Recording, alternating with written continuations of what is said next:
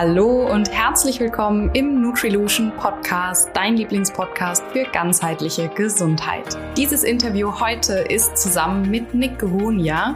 Nick ist mit Tina von Jakubowski zusammen Inhaberin des Yoga Individualstudio in Aachen und damit natürlich auch Teil von Nutrilution. Und ich spreche mit Nick heute vor allem über die Vereinbarkeit der Lebensbereiche Unternehmerdasein, Familie mit einem kleinen Sohn und dem Leistungssport. Nick selber ist leidenschaftlicher Rennradfahrer und teilt in dieser Podcast-Folge mit uns seine Erfahrungen und Strategien, wie man erfolgreich mit einem guten Energie- und Stressmanagement diese drei Lebensbereiche miteinander vereinen kann. Ich wünsche dir ganz viel Spaß beim Zuhören und los geht's. Herzlich willkommen, lieber Nick. Schön, dass du im Nutrilution Podcast dabei bist. Hallo Daniela, ich freue mich, dass ich zu Gast sein darf. Stell dich doch gerne zu Beginn erst einmal kurz vor, wer du so bist, was du so machst und wie dein Alltag aussieht. Ich bin Nick, äh, Nick Runja. Ich führe zusammen mit meiner Frau das Yoga Individual Studio in Aachen. Mittlerweile auch ähm, vermehrt im Online-Bereich aktiv sind wir da. Ansonsten in der Freizeit äh, fahre ich vor allen Dingen viel Rennrad. Ähm, auf gehobenem Amateurniveau, würde ich mal sagen. Habe meine Jugend auch mit sehr viel Sport verbracht, auch viel Tennis gespielt, Fußball gespielt, mit dem Rennrad gefahren. Und seit anderthalb Jahren haben wir auch noch einen kleinen Sohn, der den Familienalltag dann ja auch noch mal etwas über den über den Haufen geworfen hat oder verändert hat, äh, um mhm. es einfach positiv zu sagen, weil es ist auch total positiv. Und ähm, ja, das, das sind so die drei, drei Hauptthemen, Familie, Sport und dann eben äh, das eigene Unternehmen, die Selbstständigkeit, äh, mit denen ich mich die meiste Zeit äh, des Tages beschäftige. Ja, danke schön. Und genau darüber wollen wir ja heute in diesem Interview sprechen. Zum einen, wie vereinst du all diese Bereiche, diese drei großen Bereiche in deinem Alltag, was mit Sicherheit immer wieder auch zu Herausforderungen führt und aber vor allem auch, wie kann man ja, sportlich aktiv sein, auch in Richtung Hobbysport, Leistungssport, ähm, trotz eben des Unternehmertums und auch Familie mit kleinem Sohn. Ähm, und ich denke, vielleicht nimmst du uns zuerst einmal noch in deine sportliche Karriere mit zu Beginn. Du hast gesagt, du hast schon von Jugend und Kindesalter an gerne Sport gemacht ja, wie viel bist du denn Fahrrad gefahren, Rennrad gefahren? Äh, bist du Wettkämpfe gefahren? Was waren da so deine Erfahrungen? Also angefangen habe ich, wie wahrscheinlich viele kleine Jungen in den 90er Jahren, äh, mit Fußball. Ähm, und dann auch relativ schnell mit Tennis. Das ging eigentlich so ineinander über und kam beides in der Grundschulzeit. Ähm, ich glaube, ich habe dann so ja, zwei, dreimal die Woche Fußball gespielt und äh, dann auch relativ schnell zweimal und später auch dann in der äh, im Gymnasium dann eher äh, drei, viermal die Woche Tennis. Und dann hatte ich irgendwann die Entscheidung getroffen.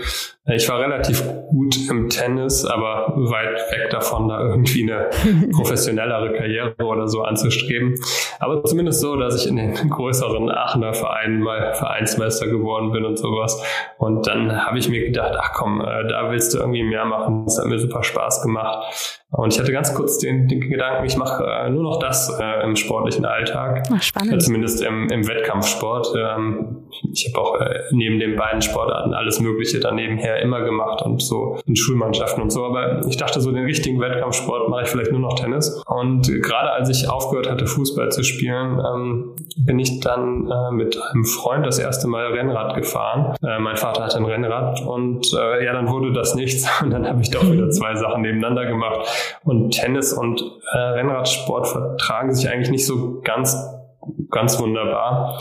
Denn das eine ist ja doch eine sehr starke Ausdauerbelastung und im äh, Tennissport ist es schon von Vorteil, wenn man äh, schnell ist auf den ersten zwei, drei Metern. Mhm. Das wurde dann äh, zusehends äh, schwieriger, so mit 16, 17.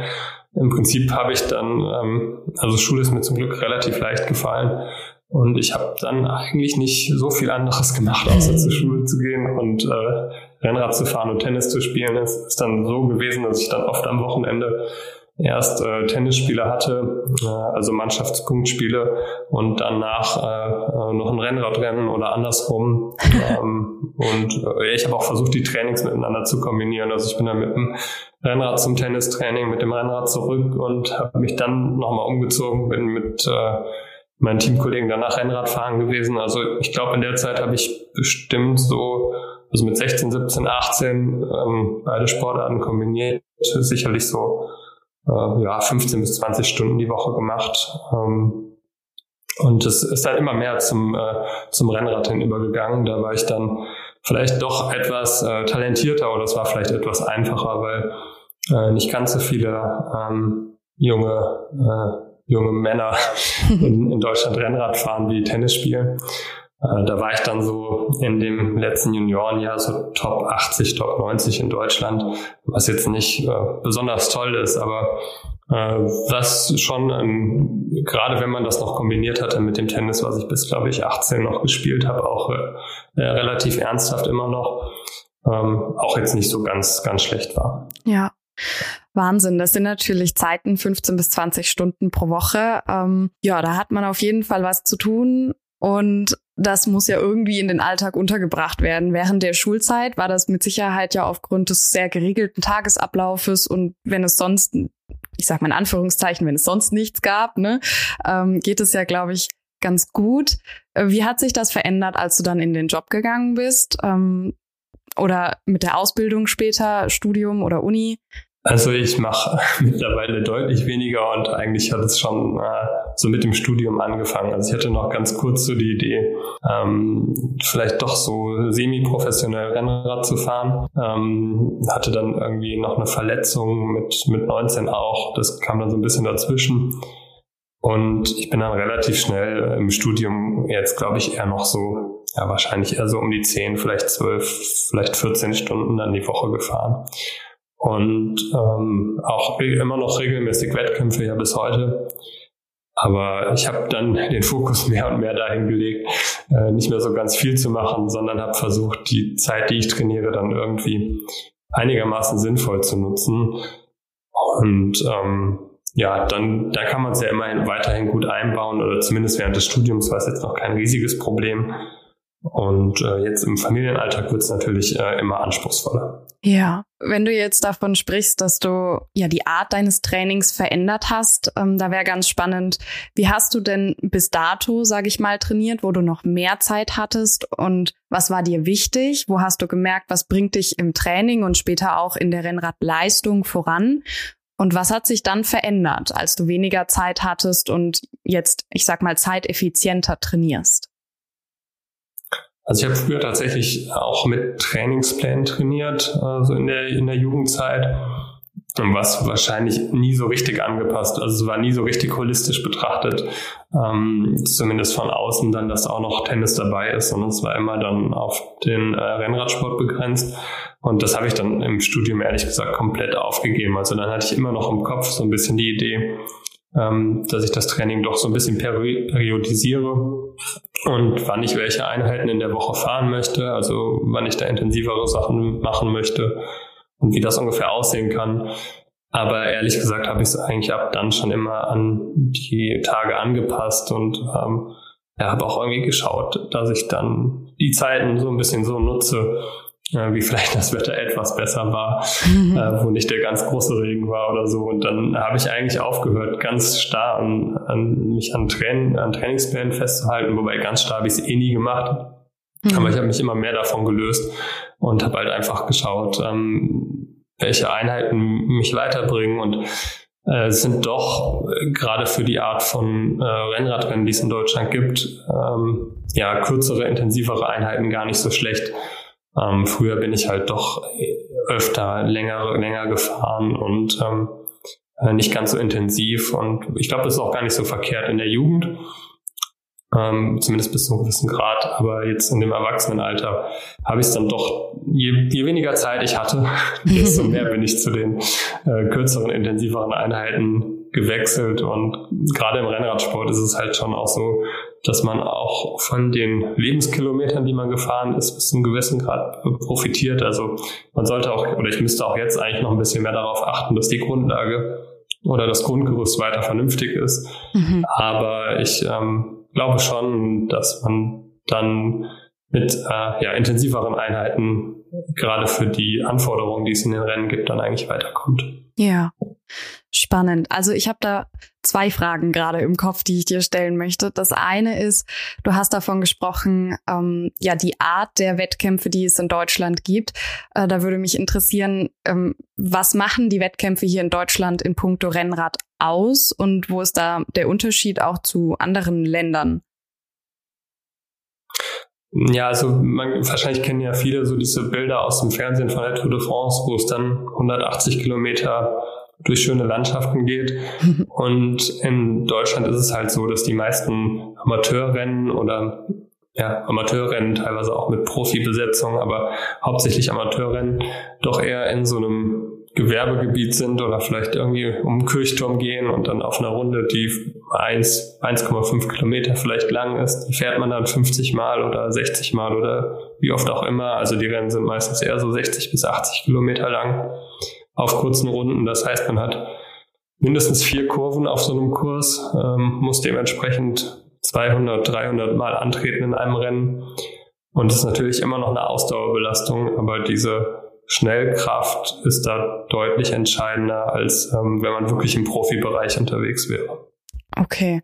Das heißt, ähm, es ist eben ein Unterschied, ob du lange Strecken richtig auf Geschwindigkeit fahren kannst oder ob du halt immer wieder diese Kurven hast, wo du mehr antreten musst. Ja, genau. Also die, ähm, es kommt da in den Amateuren deutlich mehr darauf an, dass man eine maximale oder eine ziemlich gute Leistung über 10 Sekunden vielleicht erbringen kann, auch mal über 30, 40 Sekunden, aber man hat immer diese ganz kurzen Pausen zwischendrin und ähm, das ist jetzt halt, wenn man irgendwo 10 Kilometer die Straße runterfährt, äh, wie das jetzt doch durchaus mal öfter ist in einem Profirennen oder einen langen Anstieg hat, den es in den Amateurrennen eigentlich nie gibt, mhm. ähm, doch ein bisschen anders. Da hat man dann auch mal dann kommt es vielleicht eher darauf an, dass man über 30 äh, Minuten eine entsprechend sehr hohe Leistung bringen kann. Das ist natürlich auch auf den Rundstrecken irgendwo wichtig, aber da hat man immer die Antritte. Es ist nie so gleichbleibend, äh, wie es jetzt bei einem Profirennen wäre. Ja, Spannend, okay.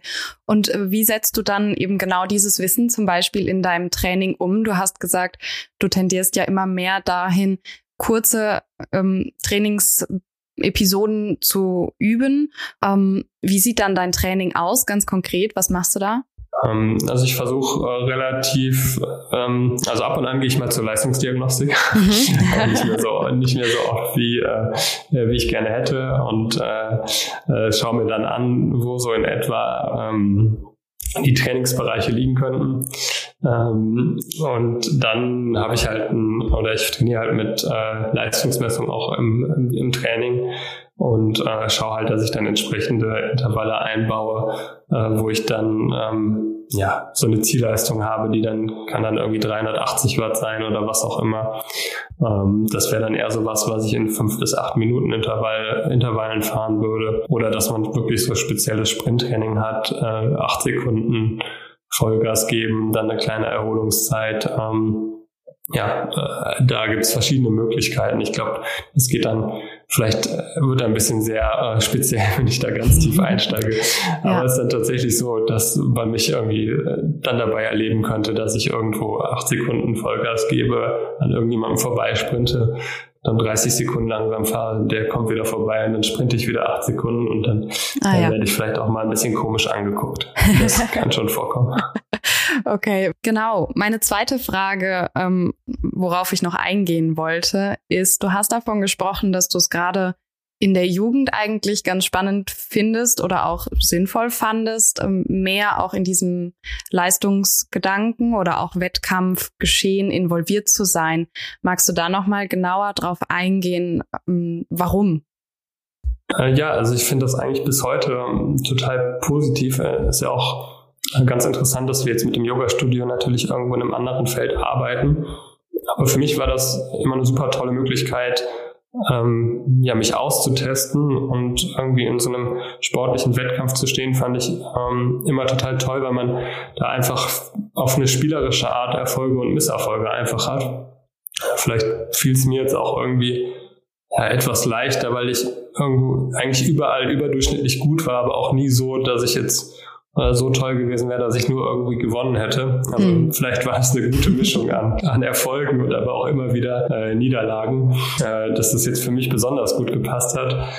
Aber ähm, das war für mich auf jeden Fall eine sehr, eine sehr gute Erfahrung, glaube ich. Ähm, dass halt nicht immer alles gelingt und dass es auch äh, völlig okay ist, wenn jemand anders, anders besser ist, aber dass es schon auch einen Wert hat, sich anzustrengen ähm, sein Bestes zu geben und dass man dafür auch äh, immer wieder mit Erfolgen belohnt wird. Ähm, das finde ich eigentlich einen sehr, einen sehr motivierenden Gedanken und den finde ich auch bis heute interessant und positiv für mich, so dass ich ja immer noch im, im Wettkampfsport aktiv bin, auch wenn bei weitem ja nicht mehr mit dem Anspruch wie vor äh, 10 oder 15 Jahren, aber äh, so diese, diesen sportlichen Wettkampf da zu haben und sich da zu messen, finde ich weiter ähm, ja total förderlich für meine Motivation auch, äh, dann tatsächlich ähm, rauszugehen, auch mal an einem Tag, der jetzt vielleicht nicht ganz so sonnig ist oder so. Ja. Schön. Ich finde es einen total schönen Gedanken. Ähm, als kleines Kind habe ich auch Wettkämpfe geturnt. Ich habe Gerätetouren damals gemacht und ähm, fand es auch total spannend. Und ja, die Wettkämpfe an sich haben ja auch immer super viel Spaß gemacht. Hast du denn auch die Erfahrung gemacht, dass eben dieses Wettkampfgeschehen dich auch in anderen Lebensbereichen entsprechend gefördert oder unterstützt hat in der Form, dass du vielleicht auch dann in der Schule oder später im Beruf etwas mehr, ja, vielleicht auch Biss- und Durchhaltevermögen hast? Ich bin mir nicht ganz sicher, ob das jetzt über den Sport kommt oder ob das ähm, vielleicht ein Talent ist, was man eh schon mitbringt. Aber mhm. äh, ich habe schon den Eindruck, dass ähm, sowas wie Durchhaltevermögen oder so bei mir eher stärker ausgeprägt ist. Ähm, und das kann auch gut sein, dass das mit dem, mit dem Sport oder gerade mit dem Rennradsport zusammenhängt. Ähm, denn das ist ja nun wirklich was, wo es oft diese Phasen gibt, wo man einfach irgendwie durchhalten muss und wo sich auch alles mal nicht so gut anfühlt. Und ähm, ja. Äh, oftmals erholt sich der Körper dann ja aber doch auch in so einer Wettkampfbelastung wieder und äh, dann kommen auch wieder bessere Zeiten und es funktioniert doch wieder. Ja, also ich glaube schon, dass es ähm, also dass das auf jeden Fall da ist, so dieses Durchhaltevermögen, aber ich glaube, den anderen Punkt, den ich vorhin auch schon kurz ansprechen wollte, aber vielleicht nicht genügend ausgeführt hatte, ist, dass so diese Leistungsbereitschaft da doch für mich, glaube ich, nochmal in so ein sehr positives Licht gerückt worden ist. Und das, finde ich, kann man auch total toll auf, äh, auf den Job übertragen. Ähm, das nicht komplett verbissen zu sehen, das habe ich eigentlich nie gemacht, auch im Sport nicht. Aber trotzdem irgendwie zu sehen, dass Leistung auch, auch was, was Schönes ist und was Tolles ist. Und das habe ich, glaube ich, für mich ganz gut mitgenommen, so über den, über den äh, ja, Wettkampfsport auch in der Jugend schon. Hm. Finde ich einen super spannenden Gedanken. Du hattest es vorhin ja auch verglichen mit eben, ja, dem Yoga-Studio und dass wir da ja mit möglichst wenig Anspruch ähm, herangehen, ne, sondern immer schauen, okay, was bringt der Körper, was, was können wir machen, wie weit können wir gehen. Ähm, ja, und da dann eben aus so einer ganz anderen Perspektive zu schauen, dass Leistung zu erbringen eben ja auch was Schönes ist und es eben nicht immer nur harte Arbeit und Schmerzen sind, äh, wenn es um Leistung geht. Danke dir für das, äh, für die Anregung. Ja, Nick, du hattest auch erwähnt, dass du ja eben sehr früh schon mit dem Sport angefangen hast und dass du eher nicht so den ganzheitlichen, holistischen Gedanken dabei hattest. Hat dir der Sport dennoch geholfen, in puncto Körpergefühl, Körperwahrnehmung und auch Gesundheit eben ein höheres Bewusstsein aufzubauen oder eben auch mit dem Körper zu arbeiten, um zum Beispiel die Leistung zu steigern? Äh, ja, das würde ich auf jeden Fall sagen. Ich meinte auch, ähm, die Ganzheitlichkeit war, glaube ich, immer schon da, nur in meiner Trainingsplanung halt nicht. Ah, ja. Also ich, wahrscheinlich war es sogar eigentlich besser für mich und meinen Körper, dass ich diese äh, sehr verschiedenen Sportarten gemacht habe. Es war halt nur für den Leistungsoutput in den einzelnen Sportarten vielleicht nicht äh, ideal, aber ich glaube, für die Körperwahrnehmung und für ein sehr positives Gefühl zum eigenen Körper war das eigentlich wahrscheinlich das Beste, was ich machen konnte, dass ich mich nicht äh, so sehr auf äh, nur Ausdauer oder nur Schnellkraft oder ähm, nur Ballsport oder nur Mannschaftssport mit dem Fußball oder so oder nur Einzelsport festgelegt habe, sondern dass ich da immer verschiedene Sachen gemacht hat, habe. Das hat hoffentlich zu einer ähm, sehr guten Körper, zum sehr guten Körpergefühl geführt. Und mittlerweile ist es auch tatsächlich so, dass ich mich ja klar, ich nutze immer noch so ein bisschen sowas wie Leistungsmesser oder so. Ich hatte es ja angesprochen. Mhm. Aber dass ich eigentlich fast nur noch aufs Körpergefühl höre, was so das angeht, ob ich jetzt an dem Tag dann wirklich eine intensivere Einheit mache oder nicht. Und natürlich auf die Zeit, ob die es überhaupt zulässt. Ähm, ja. Und auch in der Ernährung oder in anderen Aspekten höre ich eigentlich immer nur auf den Körper und oder auf mein Gefühl und habe da jetzt eigentlich nirgendwo irgendwelche Tabellen oder ähm, hangel mich da ähm, an Aufzeichnungen oder was auch immer lang. Vielleicht wäre das manchmal sogar besser, da noch mal so diesen analytischeren Blick drauf zu haben. Aber da ich mich soweit eigentlich sehr fit und gesund fühle zumindest, mache ich das eigentlich im Moment so, dass ich tatsächlich nur auf das höre, was sich gerade gut für mich anfühlt, sowohl im Bereich Sport als auch im Bereich Ernährung oder ja, vielleicht Erholung, Schlaf. Hm. Äh, das ist alles nicht, nicht so gezielt, wie es jetzt wirklich wäre. äh, wenn die Leistung komplett nur auf, auf wenn es ja nur um, den, um das Optimum der körperlichen Leistungsfähigkeit gehen würde. Aber ich glaube, dass das ähm, einen anderen sehr positiven Aspekt hat, der dann sogar auch wieder in diesen Wettkampfgedanken mit reinspielt, dass es nämlich so ist, dass es, glaube ich, den Kopf total entlastet und so zu mentalen ähm, Frische beiträgt, wenn man, ja. äh, wenn man oder wenn man die Möglichkeit hat oder in, zumindest in meinem Fall äh, sich nicht an ganz so viele starre Regeln zu halten, sondern da mehr auf das vertraut, was der Körper einem intuitiv sagt. Ich glaube, das äh, führt dann auch dazu, dass ich ja ja nicht mehr irgendwie super, super, super schnell Rad fahre, aber glaube ich doch deutlich bessere Ergebnisse habe als viele andere, die deutlich mehr trainieren. Das ist dann, glaube ich, am Ende tatsächlich eine Kopfsache und eine Sache der mentalen Frische dann auch wieder in den Wettkämpfen. Und ich glaube, die kann man sich ganz gut damit ähm, ja, bewahren, wenn man nicht so verbissen und äh, so ganz genau an, an Plänen festhält. Aber das soll gar nicht heißen, dass das nicht für andere Menschen in anderen Lebenssituationen oder auch für mich vielleicht in der Zukunft äh, mal total sinnvoll sein kann, auch ähm, gezielt äh, mit Plänen zu arbeiten. Ich mache es aber aktuell tatsächlich kaum, sondern höre wirklich nur auf mein Gefühl. Ja. Ja, und das Körpergefühl ist ja auch einfach wahnsinnig wichtig. Wenn natürlich solche Komponenten, du hast gerade eben Regeneration und Schlaf mit angesprochen, wenn gerade ein ähm, ja, junges Baby mit in die Familie kommt, ist das natürlich ein Punkt, wo Schlaf und Regeneration natürlich so eine ganz andere Qualität bekommt, so nenne ich es mal. Und äh, genau dann ist die Körperwahrnehmung ja auch so wichtig, weil ja, der, der Schlafmangel, den du wahrscheinlich dann auch in den ersten Wochen oder Monaten äh, erlebt hast, der steht ja nicht im Trainingsplan. Ne? Und ähm, der ist wahrscheinlich dann nicht unbedingt mit berücksichtigt. Und auch wenn es im Unternehmen mal anstrengendere Phasen gibt, ähm, gilt es das ja auch mit zu beachten.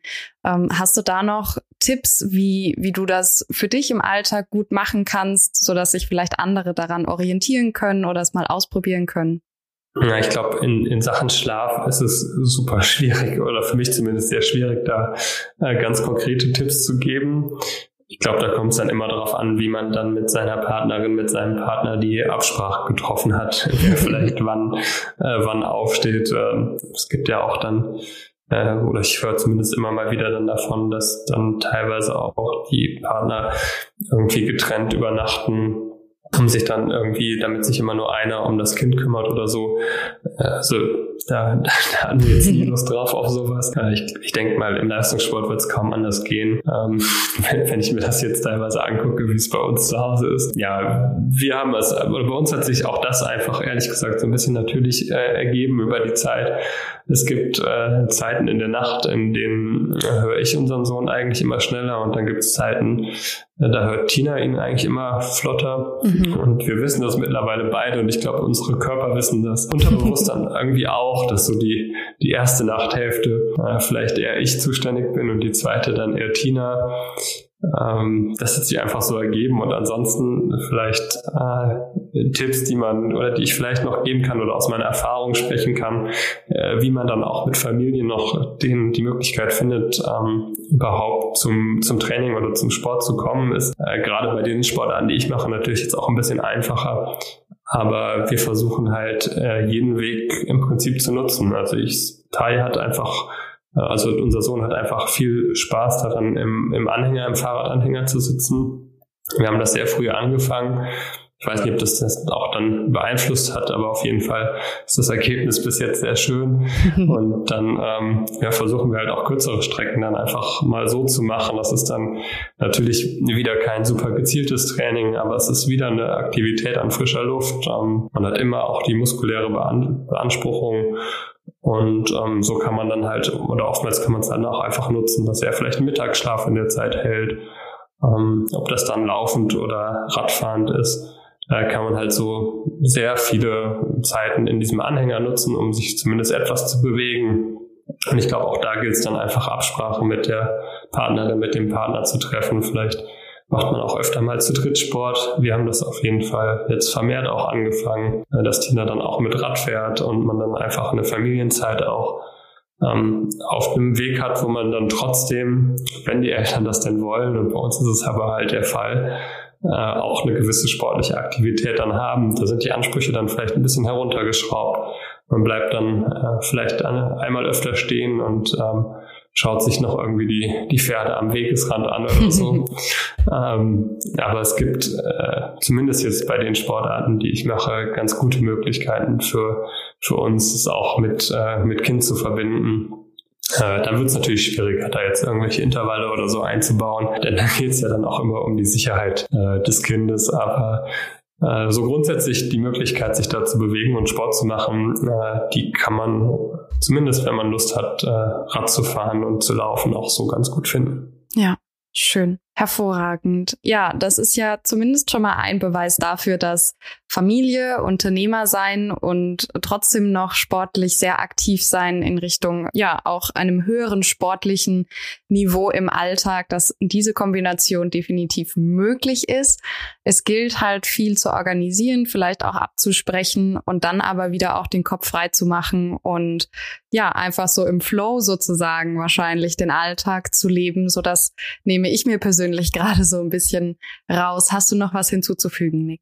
Du hast das super zusammengefasst. Also ein Wort, was mir dazu noch einfällt, ist vielleicht einfach den, den Spaß an der Bewegung, dann sich auch da zu erhalten und ähm, ja, nicht, nicht verbissen an alten Ansprüchen irgendwie festhalten, ähm, aber trotzdem, zumindest in meinem Fall, ähm, war es, glaube ich, gut, dass ich bisher jetzt zumindest auch äh, weiter da auch ähm, ja, vielleicht ein bisschen weniger Wettkämpfe mache, aber auch weiter Rennen fahre und nicht so ganz aus den Routinen rauskommen, äh, sondern die gewachsenen Routinen weiter zu nutzen und einfach an die Gegebenheiten anzupassen und das weiter mit Spaß zu machen. Und solange das, das funktioniert, ähm, hat man auf jeden Fall eine oder haben wir zumindest eine gute Möglichkeit gefunden, äh, ja auch weiter sportlich aktiv zu sein mit Familie. Zumindest mit einem Kind. Mit zwei Kindern ist das dann wahrscheinlich noch mal eine Ecke komplizierter. Genau.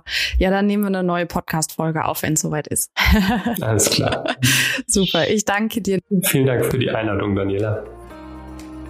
Wie schön, dass du die Folge bis zum Ende angehört hast. Ich hoffe, dass dir dieses Interview ganz viel Inspiration, aber auch Mut gegeben hat. Auch wenn du große Ziele hast, sowohl sportlich oder auch im Beruf und trotzdem Familie möchtest, dass du dich traust, die Sache anzugehen und für dich individuell schaust, wie du diese Lebensbereiche in deinem Alltag vereinen kannst. Es braucht vielleicht etwas mehr Kommunikation und diverse Strategien, ständige Anpassungen, aber wie Nick es zeigt, ist es auf jeden Fall möglich. Wir freuen uns, wenn du diese Podcast-Folge bewertest oder sie auch mit deinen Freunden und Familie teilst, wenn sie dir denn gefallen hat. Ich bedanke mich dafür bereits im Voraus und hoffe, dich bei der nächsten Folge wieder begrüßen zu dürfen. Bis dahin, deine Daniela.